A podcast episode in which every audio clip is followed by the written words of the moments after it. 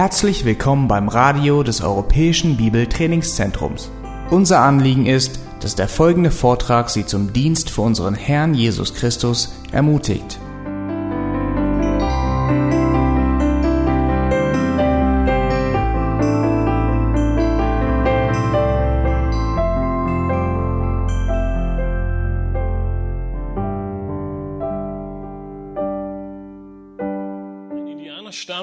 In Amerika hat eine ganz besondere Tradition, ihre jungen Männer auf das Erwachsenwerden vorzubereiten.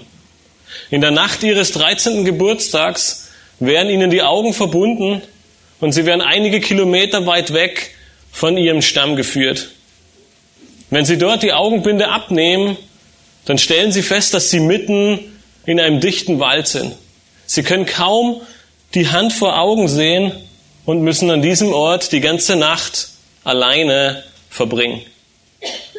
Jedes Mal, wenn ein Ast knackt, denken sie, es könnte irgendein wildes Tier sein, bereit jederzeit auf sie herzufallen. Jedes Mal, wenn der Junge einen Windzug spürt, fragt er sich, was das nächste ist, was kommen wird. Jedes Mal, wenn ein Tier heult, fürchtet er, dass der nächste Wolf um die Ecke kommt und ihn verletzen oder töten könnte. Nach mehreren Stunden, die für den Jungen sicher wie eine Ewigkeit sind, brechen die ersten Sonnenstrahlen des neuen Morgens durch den Wald und er beginnt, die ersten Dinge zu erkennen. Er sieht die ersten Blumen, die ersten Bäume, die Wiese und den Weg, den die Männer mit ihm gegangen sind, als sie in der Nacht zuvor den Weg in diesen tiefen Wald geführt haben. Und als er sich oder wenn er sich umdreht, dann erkennt er plötzlich die Silhouette eines Mannes bewaffnet mit Pfeil und Bogen. Es ist sein Vater, der die ganze Nacht nur wenige Meter von ihm entfernt auf ihn aufgepasst hat und mit Pfeil und Bogen bereit war, einzugreifen, wenn ein Tier oder was auch immer kommen möge, um ihn zu verletzen. Kurz vor seiner Himmelfahrt trat Jesus vor seine Jünger und lehrte sie noch einige wichtige Dinge für ihr Leben und für ihren Dienst. Am Ende des Matthäusevangeliums lesen wir in Matthäus 28, 19 bis 20, so geht nun hin und macht zu Jüngern alle Völker und tauft sie auf den Namen des Vaters und des Sohnes und des Heiligen Geistes und lehrt sie alles halten, was ich euch befohlen habe. Und siehe, ich werde hin und wieder bei euch sein. Nein, er sagt uns, siehe, alle Tage bis ans Ende der Weltzeit werde ich bei euch sein. Das ist eine Verheißung für dein persönliches Leben. Eine Verheißung, die der lebendige Gott ist, der lebendige Gott dir höchstpersönlich gibt. Die Frage, die ich jedem Einzelnen von euch heute Morgen stellen möchte, ist, wie reagierst du auf Gottes Verheißungen? Wir fahren heute in der Predigtreihe zum ersten Buch Mose fort und wir haben in der letzten Predigt in Kapitel 25 gesehen, dass Abraham gestorben ist und nach der Verheißung Gottes sein Sohn Isaak allen Besitz von Abraham erben wird. Er ist der verheißene Same, den Gott ihm verheißen hat. Und nun in Kapitel 26 bekommen wir einen ganz kleinen Einblick vom Leben dieses Nachkommens Isaak.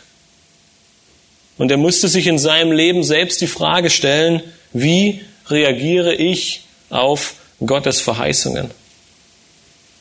In diesem Kapitel sehen wir im Leben von Isaak und auch im Leben seines Sohnes Esau drei verschiedene Reaktionen auf Gottes Verheißungen. Und jede bringt ihre Konsequenzen mit sich. Und ich möchte, dass du dir beim Lesen und beim Studieren dieses Kapitels bewusst wirst, dass in deinem Leben, in das du als Gläubiger führst, ebenso gefragt, immer wieder die Frage gestellt wird, wie reagiere ich, wie reagierst du auf Gottes Verheißungen und dass dein Handeln Konsequenzen mit sich bringen wird. In den ersten elf Versen in Kapitel 26 sehen wir die erste Reaktion auf Gottes Verheißungen.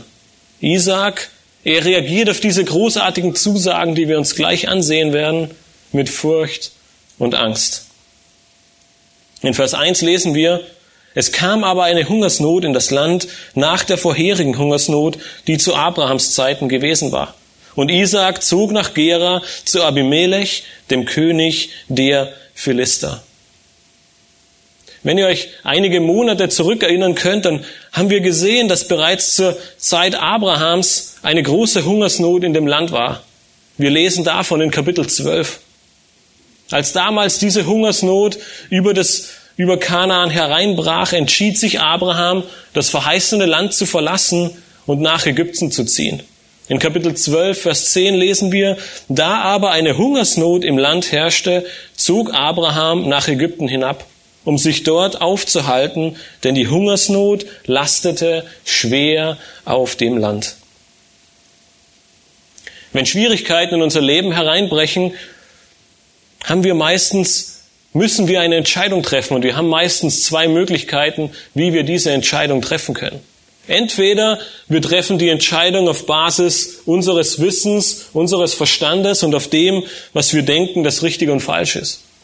Eine zweite Möglichkeit, die wir haben, ist, wir suchen uns Vorbilder in unserem Leben, Helfer, die uns zur Seite stehen und orientieren uns an ihnen und treffen die Entscheidung aufgrund der Entscheidungen, die wir in ihrem Leben gesehen haben, oder die, die, die Hilfen, die sie uns geben.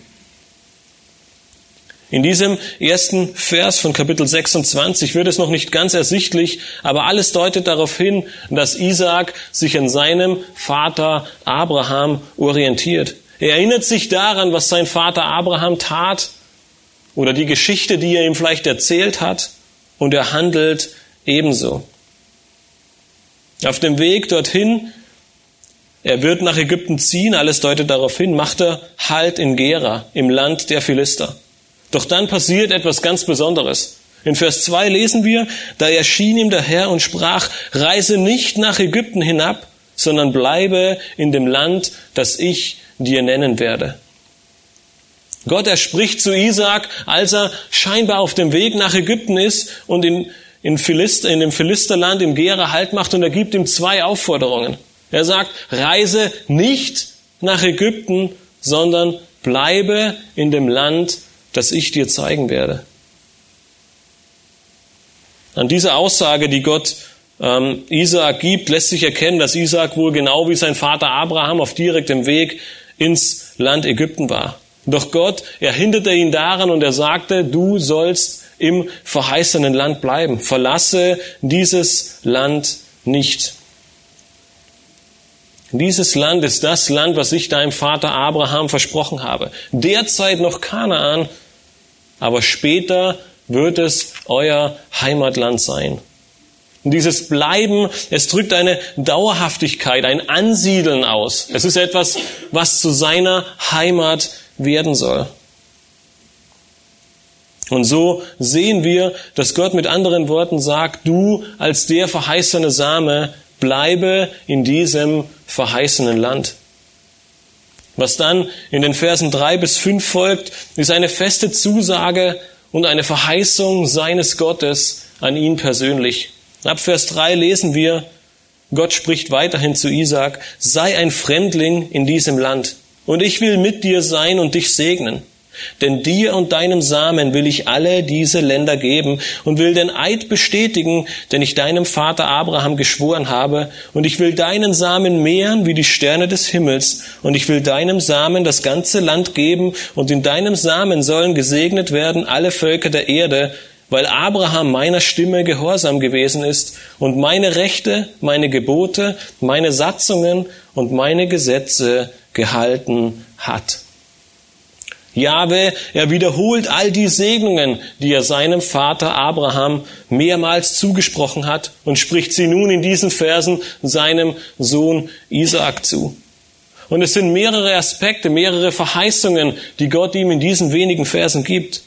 Erstens sehen wir, dass Gott ihm sagt, er soll ein Fremdling sein in diesem Land.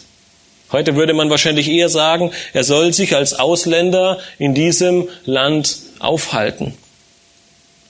Noch ist es nicht sein Heimatland, sondern er soll dort als Fremdling leben.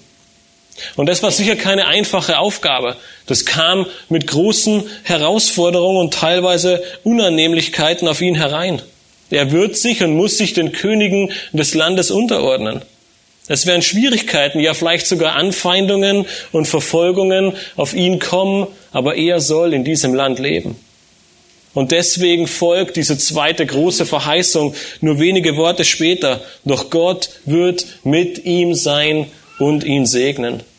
Er spricht ihm seine göttliche Gegenwart zu. Er ist immer für ihn da. Genau das, was wir gerade in Matthäus 28 in Bezug auf unser Leben als Gläubige direkt von Jesus Christus gehört haben. So wie der Vater die ganze Nacht über seinen Sohn wacht, so wird Gott rund um die Uhr mit Isaak sein. Als Josua einige Jahrhunderte später vor der Grenze Kanaans stand, sichert ihm Gott dieselbe Verheißung zu. Gleich in Kapitel 1 im Buch Josua lesen wir, Niemand soll vor dir bestehen dein Leben lang. Ich, wie ich mit Mose gewesen bin, so will ich auch mit dir sein. Ich will dich nicht aufgeben und dich nicht verlassen. Gott sichert Josua zu und Gott sichert Isaac zu, ich werde mit dir sein. Ich trete für dich ein.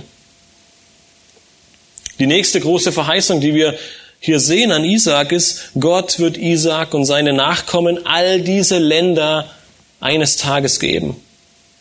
Diese Aussage beinhaltet mehrere Aspekte, die wirklich grundlegend sind. Er verheißt ihm zum einen weitere Nachkommen, eine eigene Nation, wie er seinem Vater Abraham gesagt hat. Das ist die Grundvoraussetzung und sie wird bei allen Verheißungen, die Gott gegeben hat, immer wieder betont an das Volk Israel. All diese Länder ist nichts anderes, als dass Kanaan zu der Zeit in viele unterschiedliche Nationen aufgeteilt war und jede Nation ihren eigenen Teil hatte. Und Gott sagt, all die Länder, es wird eines Tages alles eins sein und es wird dir, Abraham und deinen Nachkommen gehören. Und der vierte und letzte Punkt, der in diesen Versen, die Gott zu Isaak spricht, deutlich wird, ist, Gott, er wird seinen Eid, den er seinem Vater Abraham gegeben hat, bestätigen. Und hier bezieht er sich auf einen Eid, den Isaak sicherlich noch sehr, sehr gut vor Augen hat. Es wird einer der Dinge sein, die er sein Leben lang nicht vergisst. Es ist jener Eid, den Gott seinem Vater Abraham bei der Opferung Isaaks gab. In 1. Mose 22, 16 bis 18 lesen wir, und Gott sprach, ich habe bei mir selbst geschworen, spricht der Herr, weil du dies getan und deinen Sohn, deinen einzigen, nicht verschont hast, darum will ich dich reichlich segnen und deinen Samen mächtig mehren wie die Sterne am Himmel und wie den Sand am Ufer des Meeres, und dein Same soll das Tor seiner Feinde in Besitz nehmen, und in deinem Samen sollen alle Völker der Erde gesegnet werden, weil du meiner Stimme gehorsam warst. Diese Verheißung, sie gilt nun Isaak. In Vers 4 wiederholt er diese Verheißungen nochmals und fügt die bekannten Worte aus Kapitel 12 hinzu, dass in seinem Samen alle Völker der Erde gesegnet werden sollen. Neben dieser Treue Gottes, dieser absoluten Zusicherung und der völligen Gewissheit von Gottes Wort, fügt er nun in Vers 5 hinzu, dass all dies auch aufgrund des Gehorsams Abrahams geschieht.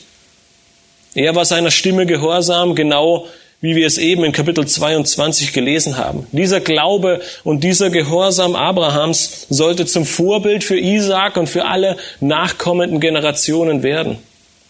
Sein Glaube findet selbst im Neuen Testament Betonung und Jakobus, er spricht vom Glauben Abrahams in Jakobus 2, Vers 23. Lasst uns kurz einen Schritt zurück machen und uns diesen ganzen Abschnitt ansehen und kurz auf uns wirken lassen. Ist es nicht sagenhaft? Isaak erschwebt jetzt wahrscheinlich auf Wolke 7. Was soll noch passieren? Gott, der Allmächtige, er ist mit ihm. Rund um die Uhr, 24 Stunden, er gibt ihm alles. Es gibt nichts, wovor er sich fürchten muss. Er hat alle Segnungen dieser Welt. Er wird eine große Nation werden und keiner seiner Feinde kann gegen ihn bestehen. Selbstverständlich folgt nun ein Glaubensschritt. In Vers 6 lesen wir, so wohnte Isaak in Gera. Das, was Gott ihm in Vers 2 gesagt hat, zieh nicht nach Ägypten, sondern bleibe hier. Was soll noch passieren? Natürlich bleibt er hier mit all den Zusagen. Und kennst du das aus deinem eigenen Leben? Du hattest eine ermutigende stille Zeit? Ein Bibeltext, der dich im Glauben richtig gestärkt hat? Oder du hast etwas Wunderbares mit Gott erlebt? Jetzt könntest du Bäume ausreißen. Wer soll gegen dich sein, wenn der Allmächtige mit dir ist?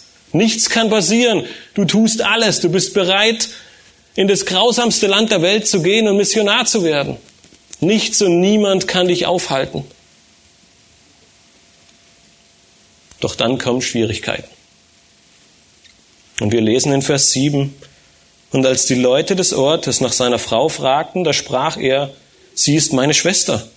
Denn er fürchtete sich zu sagen, sie ist meine Frau, weil er dachte, die Leute an diesem Ort könnten mich um Rebekkas willen töten, denn sie war sehr schön.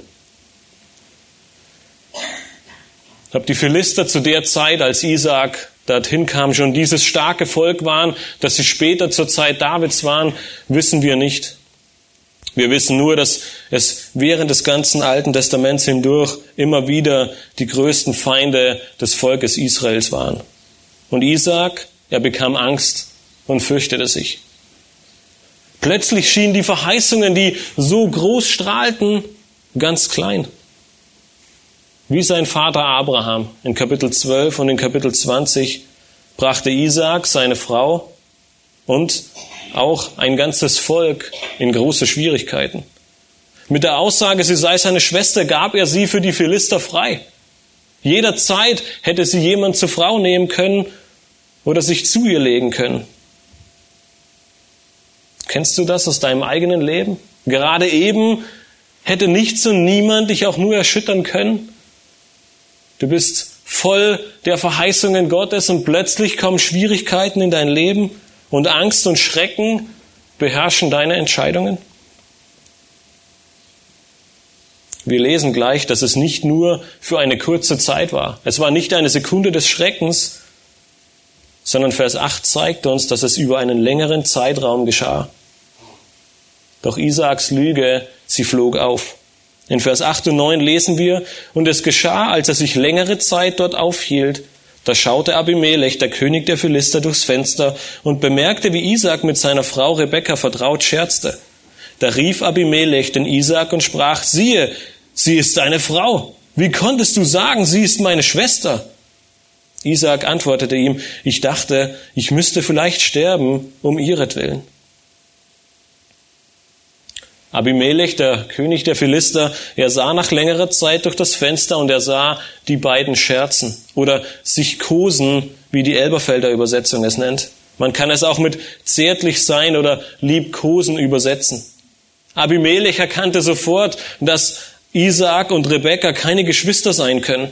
Sie taten etwas, das Geschwister nicht tun. Da ließ er Isaak sofort zu sich rufen und konfrontierte ihn damit. Genau wie sein Vater Abraham brachte er eine große Gefahr nach Gera. Genau wie sein Vater Abraham wurde er von Abimelech ernsthaft zurechtgewiesen.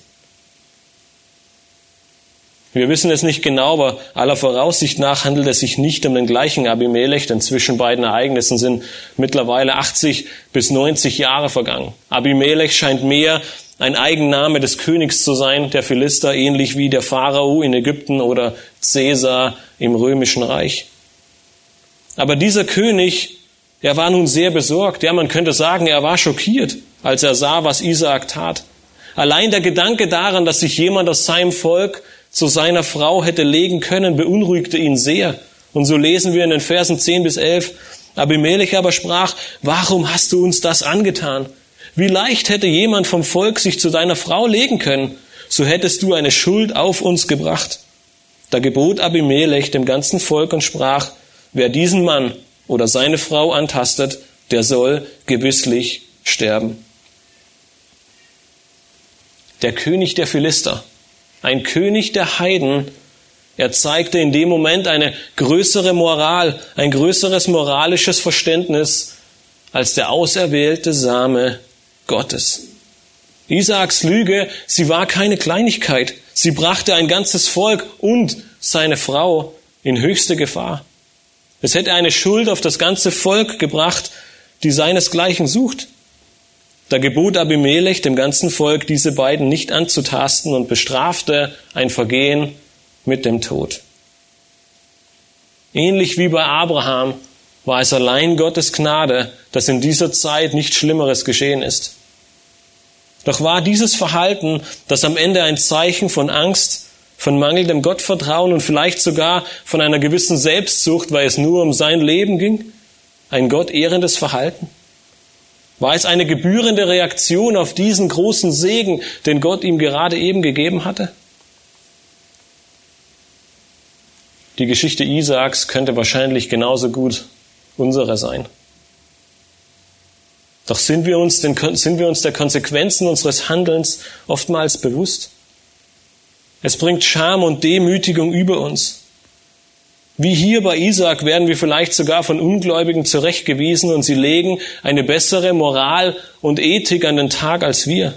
Unsere Angst und Furcht, sie führt uns dazu, dass wir mehr Angst vor Menschen haben als vor Gott. Die Macht, die Menschen ausüben können, scheint uns größer zu sein als der Schutz Gottes für uns. Und gerade deshalb sagt Jesus in dem großen Missionsbefehl, ich werde bei euch sein alle Tage. Ja, es wird Schwierigkeiten geben. Ja, es wird Anfeindungen geben. Aber der Allmächtige, er ist jederzeit, in jeder Sekunde deines Lebens bei dir und tritt für dich ein. Die großen Verheißungen, die wir noch vor Augen hatten, sie sind plötzlich ganz klein. Und warum? Meistens deshalb, weil unser Gott in den Situationen kleiner und kleiner und kleiner wird. Und der Allmächtige ist plötzlich nur noch so groß, dass er in meine Hemdtasche passt. Aber in Stellen wie Jesaja 46, Vers 9 spricht Gott selbst, gedenkt an das Frühere von der Urzeit her, dass ich Gott bin und keiner sonst. Ein Gott, dem keiner zu vergleichen ist. Das ist die Wahrheit, die wir in solchen Situationen brauchen. Das ist es, warum wir Gottes Wort studieren sollen. Das ist es, warum jeder Schreiber des ganzen Neuen Testaments fast durchweg uns aufruft, in der Erkenntnis zu wachsen.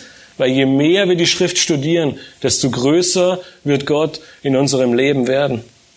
Und Stellen wie Jesaja 46, Vers 9 führen dazu, dass wir sagen können, niemand ist ihm gleich. Es gibt niemanden neben Gott, keiner kann ihm das Wasser reichen. Und deshalb kannst du immer an seinen Verheißungen festhalten. Deswegen kannst du gewiss sein, dass er treu ist, selbst in den dunkelsten und tiefsten Stunden und Tälern deines Lebens. Er ist bei dir bis an das Ende der Weltzeit. In den nächsten Versen in 1. Mose 26 sehen wir, dass Isaac seine Reaktion in Bezug auf die Verheißungen Gottes ändert und ihnen nun im Glauben und Vertrauen entgegensieht. Isaac, er begann sich, wie wir in Vers 6 gelesen haben, im Land anzusiedeln, genau wie Gott es gesagt hatte. Und so lesen wir in den Versen 12 bis 14, und Isaac säte in dem Land und erntete im selben Jahr hundertfältig, denn der Herr segnete ihn, und der Mann wurde reich und immer reicher, bis er überaus reich war. Und er hatte Schaf und Rinderherden und eine große Dienerschaft. Darum beneideten ihn die Philister. Isaac, er begann zu sehen, höchstwahrscheinlich Korn oder Gerste. Das war zumindest üblich in dieser Gegend und Gott segnete es. Das Land der Philister, es liegt ganz im Süden Kanaans an der Küste und es zählte nicht unbedingt zu den fruchtbarsten Gegenden des Landes. Eine hundertfältige Ernte war somit etwas ganz Besonderes. Hundertfältiges heißt, dass der Ertrag der Ernte hundertmal schwerer war als das Gewicht des Kornes. Normalerweise lag ein üblicher Ertrag bei 25 bis 50. In wirklich sehr fruchtbaren Gegenden lag der Ertrag manchmal bei 80, äußerst selten bei 100.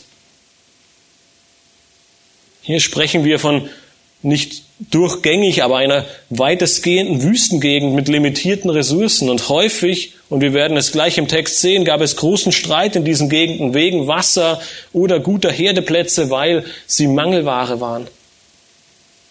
In diesen Versen sehen wir nun deutlich Gottes Handeln. Er stand zu seinen Verheißungen aus den Versen drei bis fünf. Und besonders lässt sich dies in diesen Versen an der Steigerung reich, reicher und überaus reich erkennen. Er wurde von Gott so sehr gesegnet, dass anders die Philister anfingen, ihn zu beneiden.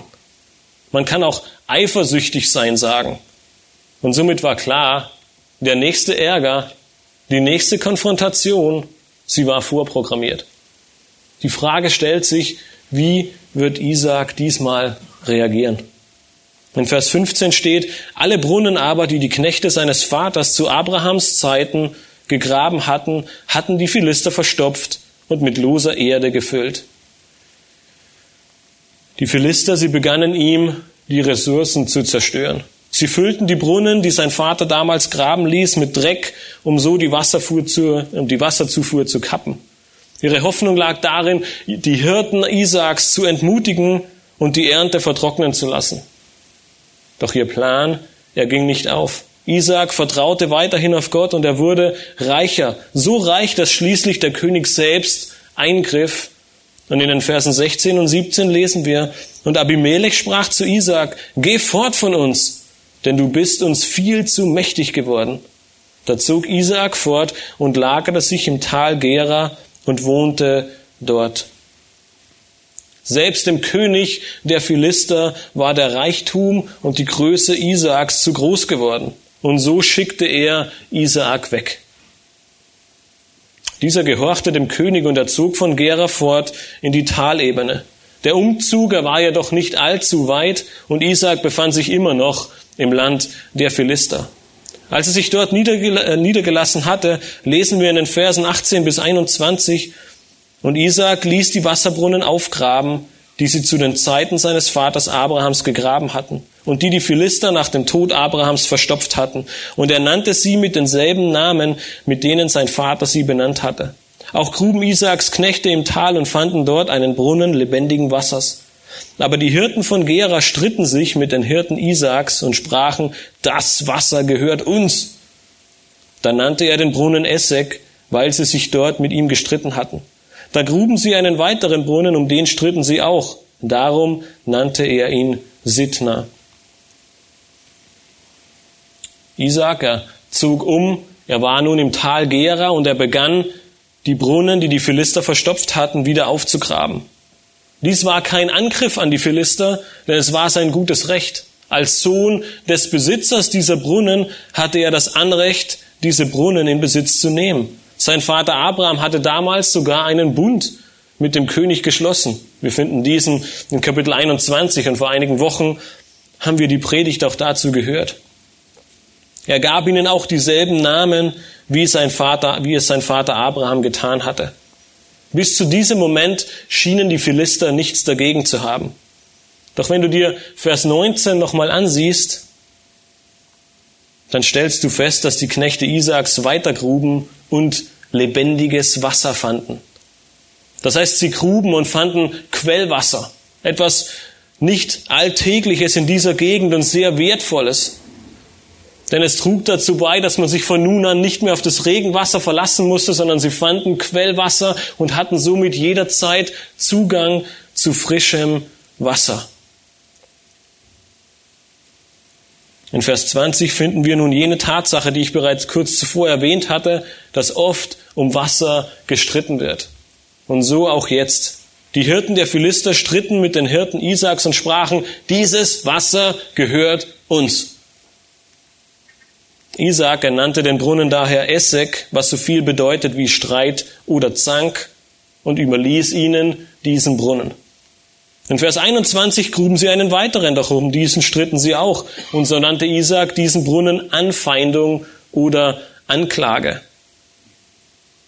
Diese Verse, sie zeigen uns nicht nur die absolute Notwendigkeit von Wasser in dieser Region und den Streit, der dadurch häufig ausbrach, sondern sie geben uns auch ein sehr gutes Bild der großen Herausforderungen und Schwierigkeiten, die die Patriarchen, die Urväter, das heißt Abraham, Isaac und später auch Jakob in diesem Land hatten.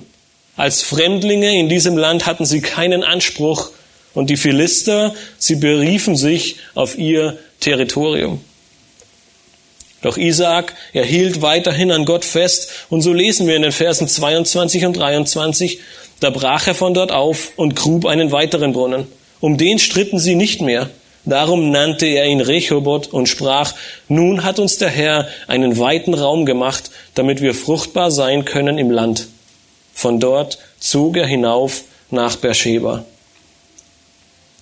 Wir wissen nicht genau, wohin Isaak genau aufbrach, aber scheinbar näher an Beersheba heran. Er entfernte sich mehr und mehr aus dem Land der Philister und zog näher und näher an Beersheba heran. Jedenfalls war er nun so weit von Gera und den Philistern weg, dass ihn die Philister nicht mehr belästigten und er diesen Brunnen graben konnte. Er nannte diesen Brunnen geräumig, breit oder weite. Er wusste, dass all dies allein der Verdienst Gottes war. Angefangen von der reichen Ernte in Vers 12 bis zum Frieden und dem Wasser in Vers, 2, in Vers 22. Gott hatte ihn in allem gesegnet. Er allein hat all dies ermöglicht. Und so brach er danach auf nach Beersheba, in jene Gegend, wo sich auch Abraham lange aufhielt. In Kapitel 21 sehen wir, dass Abraham in Beersheba wohnte.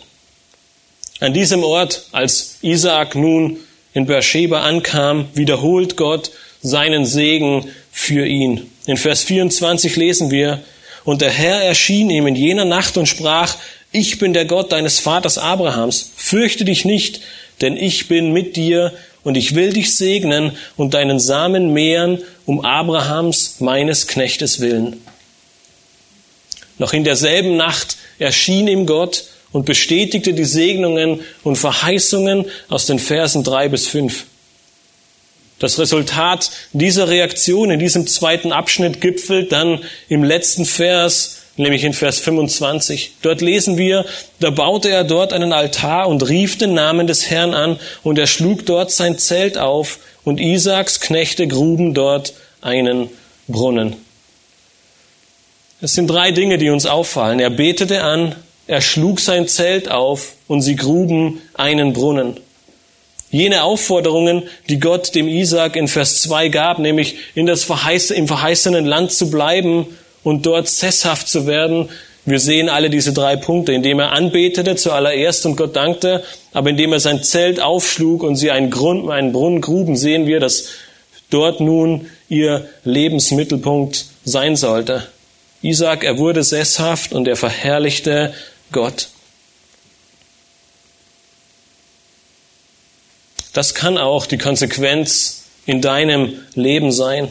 Wenn du Gottes Verheißungen vertraust, wenn du dich selbst in schwierigen Situationen auf ihn verlässt und stets glaubst, dass er erhaben und bei dir ist, dann wird er Segen schenken. Du wirst ihn anbeten können und ein Zeugnis für ihn sein. Wir haben keine Verheißung für diese Welt. Wir haben keine Verheißung wie Isaac, dass wir Reichtum, Frieden oder irgendwelche anderen Segnungen hier auf dieser Erde empfangen. Aber unsere Verheißung ist eigentlich eine noch größere. Unsere Verheißung ist eine Ewigkeit mit Gott, eine Ewigkeit mit ihm in einer Welt, in der Gerechtigkeit wohnt. Wir haben es in, in den Predigten von 2. Petrus 3 gehört.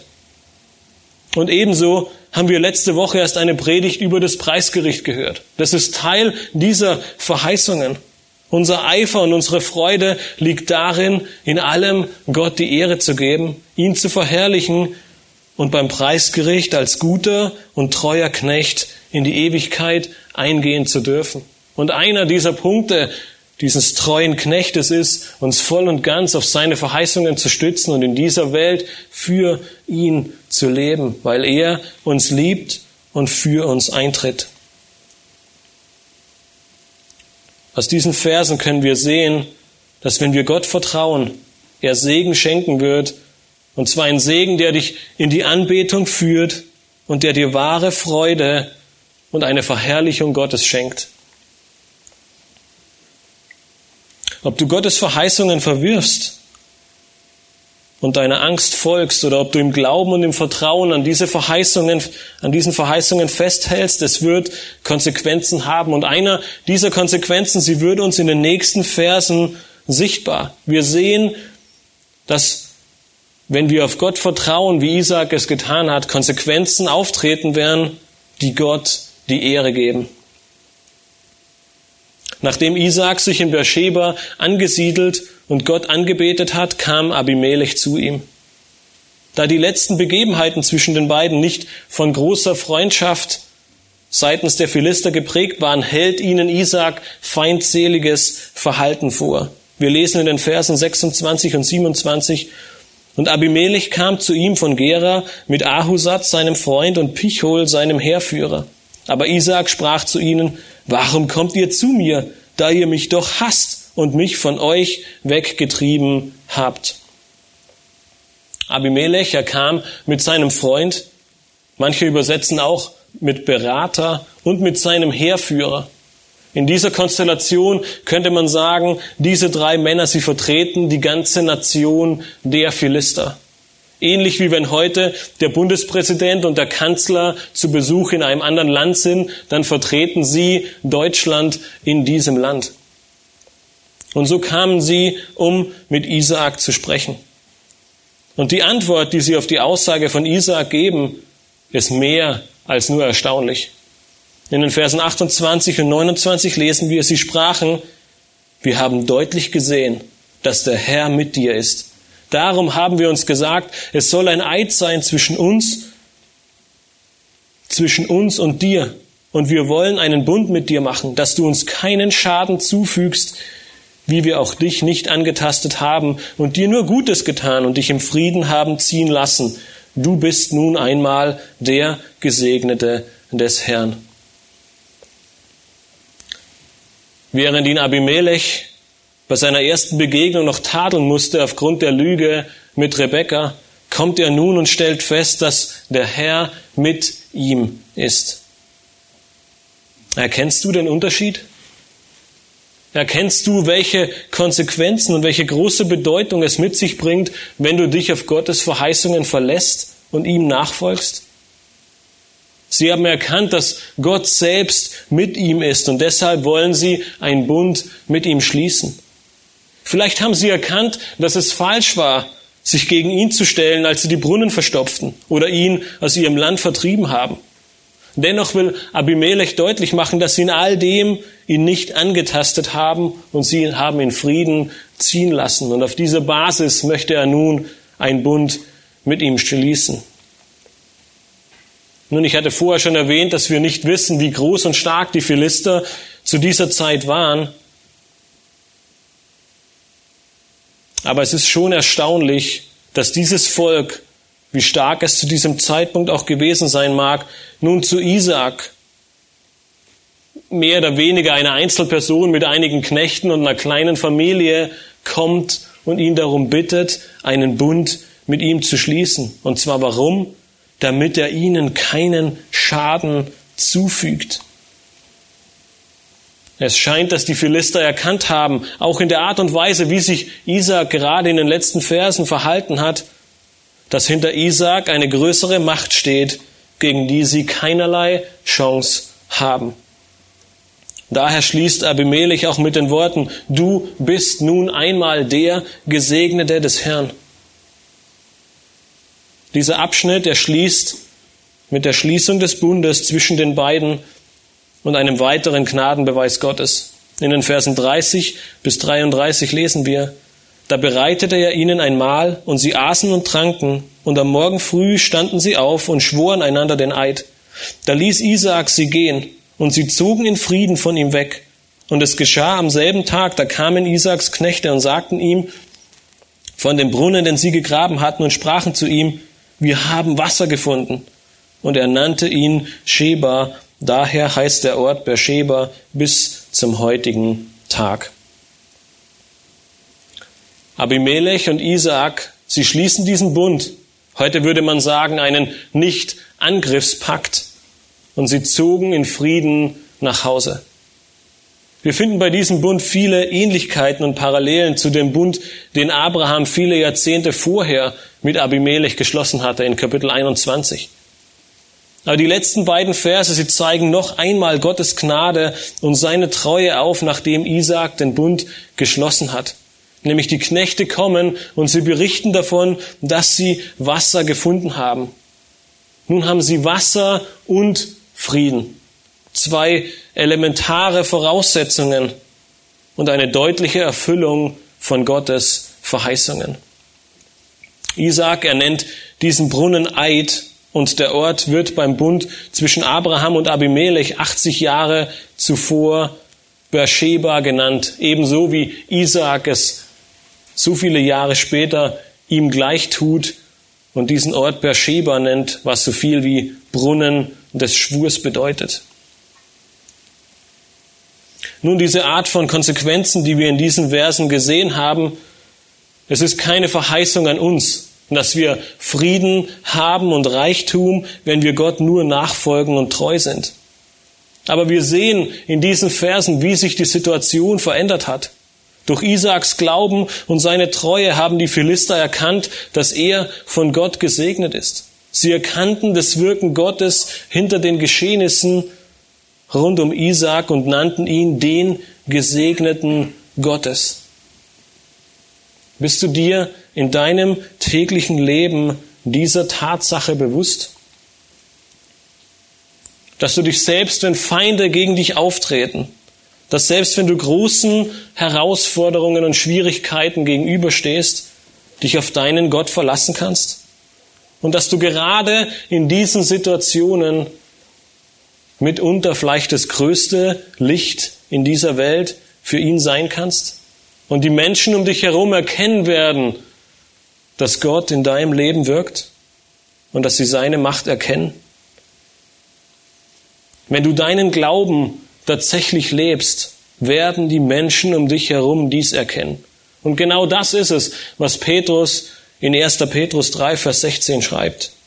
Dort lesen wir, und bewahrt ein gutes Gewissen, damit die, welche euren Wandel in Christus verlästern, zu Schanden werden in dem, worin sie euch als Übeltäter verleumden mögen.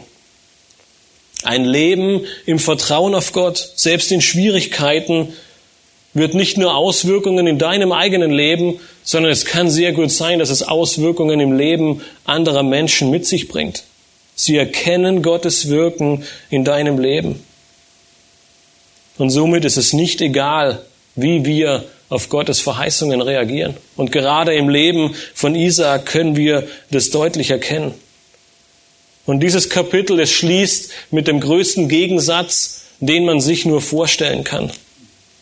In den letzten beiden Versen begegnet uns Esau, der Sohn Isaaks.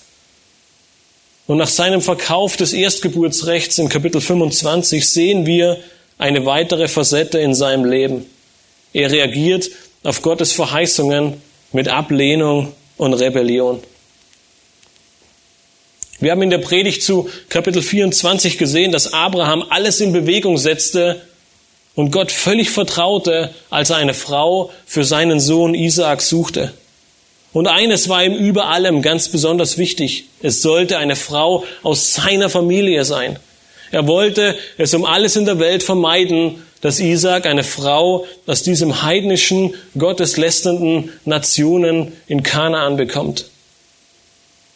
In diesen beiden Versen nun in Kapitel 26 wird der Charakter und die Herzenseinstellung Esaus einmal mehr deutlich. Er trat die Verheißungen Gottes mit Füßen. Sein Erstgeburtsrecht und die Wahl seiner Frau und damit der Einfluss von anderen Religionen und Göttern interessierte ihn nicht. Er tat, was ihm gefiel und was sein Herz erfreute. Und so nahm er sich zwei Frauen, beide Töchter von Hethitern.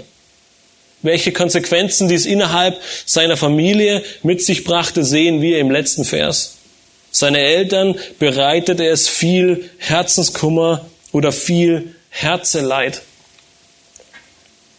Dieses ganze Kapitel 26, es zeigt Gottes Treue und seine Verheißungen auf. Gott gab Abraham und allen seinen Nachkommen Verheißungen und Segnungen. Im Leben von Isaac wird dieser Segen sichtbar und Gott zeigt einmal mehr auf, dass er zu seinem Wort steht. Er der Treue, er die einzige Konstante in dieser Welt ist, auf die wir uns verlassen können und er zu seinem Ziel kommt. Er zeigt auf, dass am Ende die große Verheißung, dass alle Nationen aus dem Samen Abrahams gesegnet werden, erfüllt wird und dass Isaac ein weiteres Bindeglied hin zu Jesus Christus ist. Esau dagegen, er trat diese Gnade Gottes mit Füßen. Es kümmerte ihn nicht, was seine Familie dachte, und er lehnte Gottes Verheißungen ab.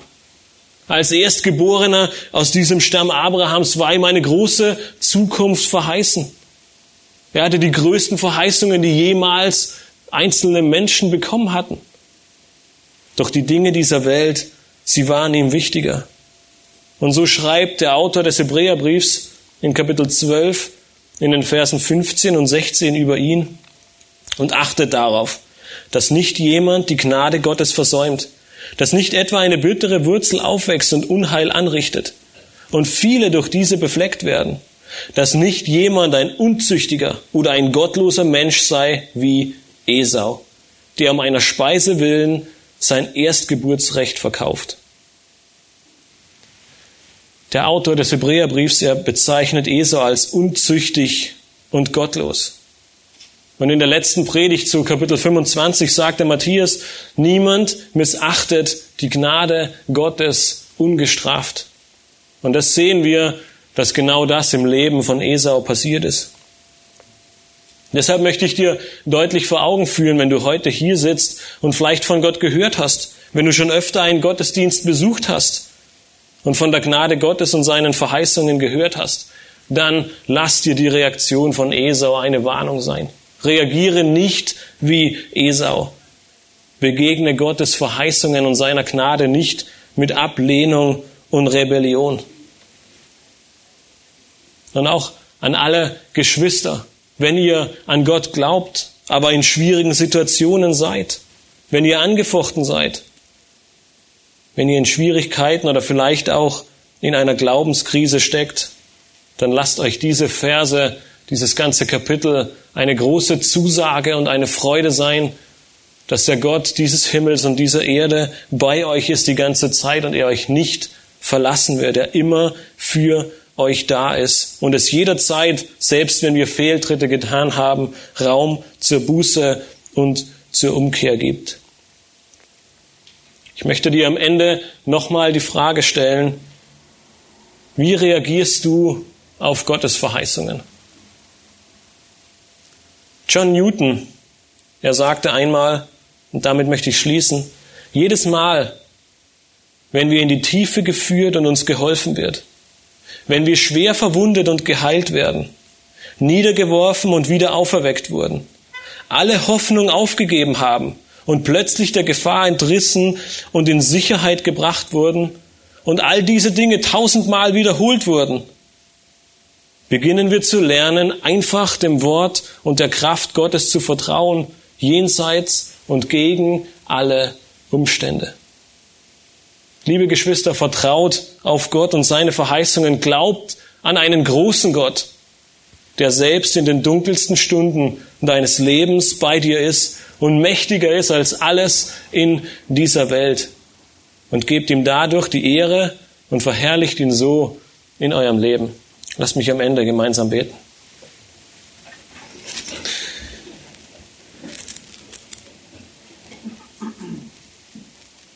Himmlischer Vater, wir möchten dir für dieses Kapitel im ersten Buch Mose danken. Wir möchten dir danken, dass wir gleich zu Beginn im Leben Isaaks sehen durften, dass du der Allmächtige bist, dass du derjenige bist, der ihm all die Verheißungen seines Vaters an ihn weitergegeben hat und du ihm zugesichert hast, dass er, dass du mit ihm bist. Und wir möchten dich danken, dass, möchten dir danken, dass wir im Leben von Isaak viele Parallelen in unser Leben sehen, dass wir sehen, dass auch wir häufig deine Verheißungen als so klein erachten, wenn Menschen gegen uns sind, wenn Menschenfurcht größer wird als Gottesfurcht, wenn wir in Schwierigkeiten sind. Aber gleichzeitig dürfen wir sehen, wie Isaak dir treu nachgefolgt ist, wie sein Vater Abraham auch schon. Und wir möchten dich bitten, dass auch wir uns immer wieder diese Verheißungen vor Augen führen, dass auch wir mehr und mehr erkennen, wie groß du bist, dass wir, wie du es im Buch Jesaja gesagt hast, auch wir in unserem Leben sagen dürfen, niemand ist dir gleich, du bist erhaben über alles und wir dir treu nachfolgen und anhand der Konsequenzen, die wir gesehen haben, ein Zeugnis sein dürfen für dich, dass Menschen, die dich nicht kennen, in unserem Leben sehen, dass wir gesegnet sind durch dich, weil du der Gnädige bist, der Barmherzige, der für uns eintritt und der, wie du im Matthäus-Evangelium in den letzten Versen sagtest, da ist jeden Tag bis an der Weltzeitende.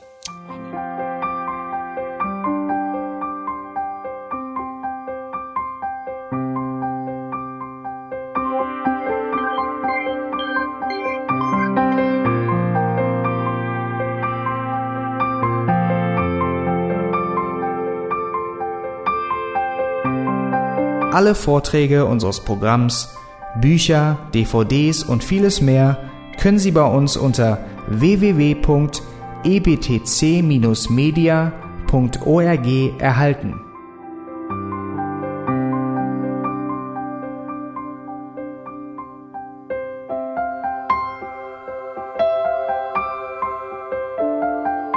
Radio Neue Hoffnung ist frei und ohne Werbung nur aufgrund Ihrer Spenden möglich.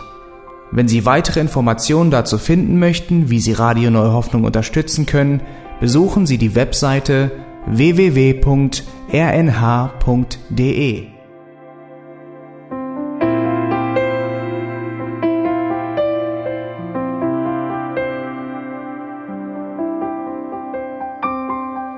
Die Sendezeiten des EBTC sind Montag, Mittwoch, Freitag und Samstag jeweils von 10 bis 11 Uhr.